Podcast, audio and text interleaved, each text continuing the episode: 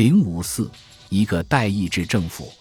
我现在就坐在这幢由布尔什维克人为这个党的执政机构建造的建筑里，但今天我将目睹一个全然不同的议会。它在很大程度上是由这个国家的公民选举出来的。它握有正式的权限，以建立一套全新的宪法体制。它是在党的领导人授意之下产生，并由这个党组织起来的。我能否目睹戈尔巴乔夫为列宁反民主的原罪赎罪的情形呢？苏联共产党的领导人不再是一个布尔什维克吗？我脑海里一边翻腾着这些思绪，一边看着代表们川流不息地坐到自己的座位上。我在他们中间寻找着熟悉的面孔，一旦四目对视，就会忙不迭地相互致以问候。大厅里洋溢着节日的气氛，每个人似乎都在分享这样的感觉。我们现在正在参与一个历史将为之改观的盛会。大会于十点整正式宣布开始，先由选举委员会的负责人宣读选举的结果。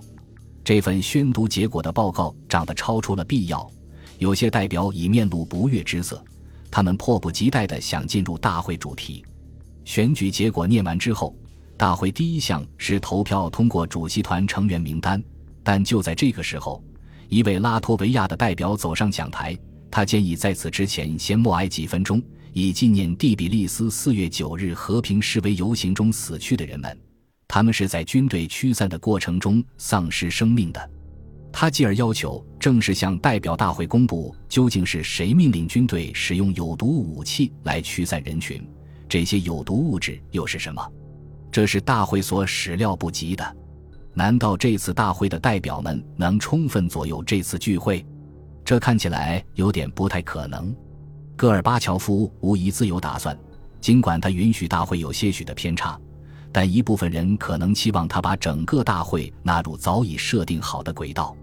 主席团成员内定名单按时获得通过，但在大会对具体议程进行投票表决之前，我看到驼背高个子安德烈·萨哈罗夫健步走上讲台，这也出乎大会组织者意料之外。我默默地注视着事态的发展。我当然迫切地想知道萨哈罗夫在这次大会上的发言内容，但现在大会正式辩论还没开始，我对他此时究竟想说些什么更是感到好奇。但对我来说，似乎更为重要的是，萨哈罗夫作为一名大会代表，他是否真正有权积极参与大会的每项议程？哪怕这次人民代表大会只是确立了萨哈罗夫在苏联政治生活中的合法地位。除此之外，什么也没做。他也是一个重要的里程碑。萨哈罗夫从高加索回来之后，我只拜访过一次，时间也已相隔近两年了。尽管苏联媒介对他很少报道，但他不论是在莫斯科，还是在首都以外出现麻烦的地区，仍然活跃于政治舞台上。戈尔巴乔夫对他始终保持着一定的距离，把他看成是难以捉摸的远房亲戚。但又不能把他从整个家族中完全排除出去，因为他喜欢招惹是非，所以戈尔巴乔夫对他采取若即若离的态度，既不鼓励他来参加大会，当他来参加时也不对他过分亲热。早在1989年，乐观的萨哈罗夫就宣布戈尔巴乔夫已经开始失去往日的光彩，这比戈尔巴乔夫下台早了两年。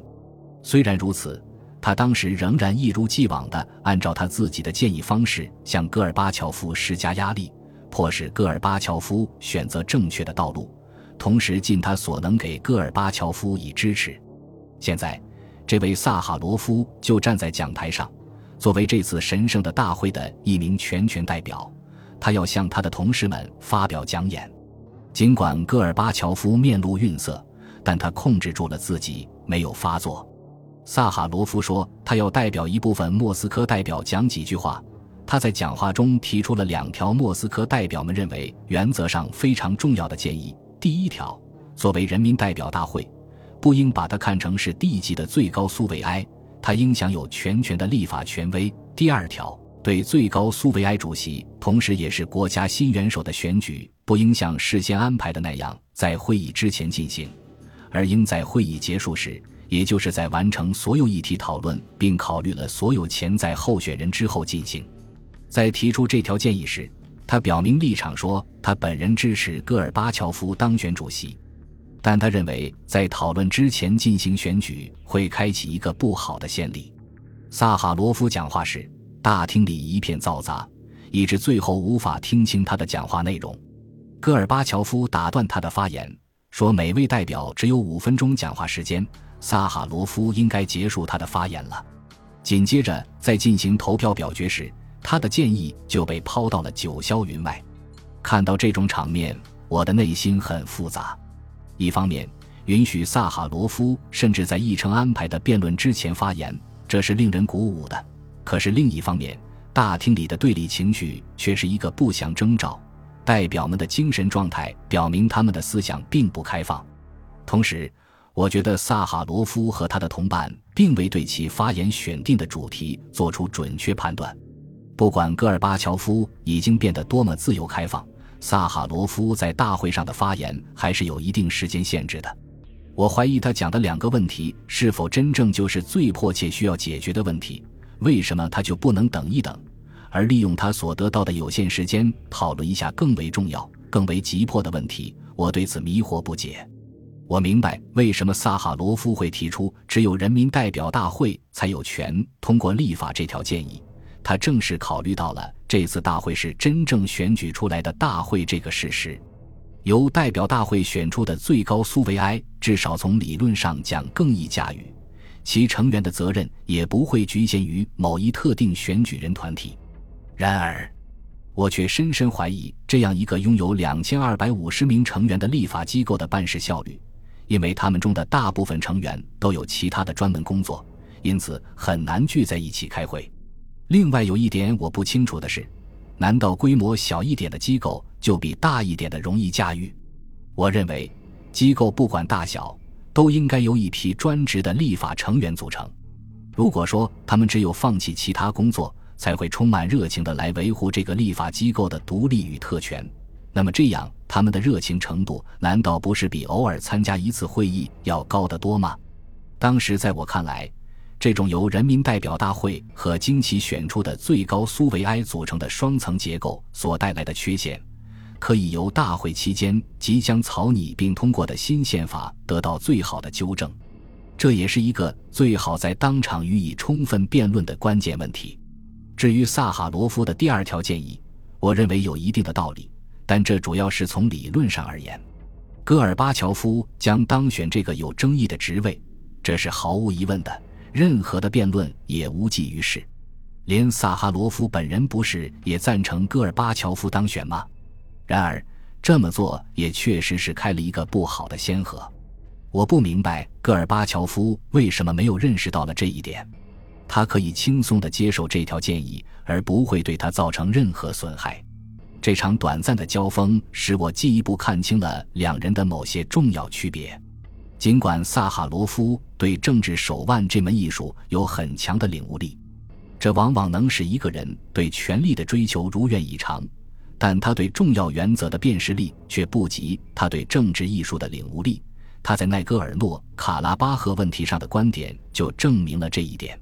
另一方，即戈尔巴乔夫，则是个执拗之人，一旦认定某条路，他就会坚持到底，而完全排斥其他可能性。并利用所掌握的全部操纵性技巧来获取某种东西，而对这种东西，他本人并不见得有着浓厚的兴趣。戈尔巴乔夫不可能成为一名好棋手，因为他不会为了几步之后能吃掉对方一个马而现在牺牲一个卒。五月份的这天上午，我确实浮想联翩。在进一步对这个新产生的国会进行探讨之前。我认为有必要回过头来剖析一下新国会的成员，以及了解一下他们是如何取得这种资格的。他们中多数是共产党员，但他们与过去苏联国会那些掌握着枯燥无味的橡皮图章的人是不是一脉相承呢？为了回答这个问题，先必须回顾一下这次大会之前的那场选举战。本集播放完毕，感谢您的收听。喜欢请订阅加关注，主页有更多精彩内容。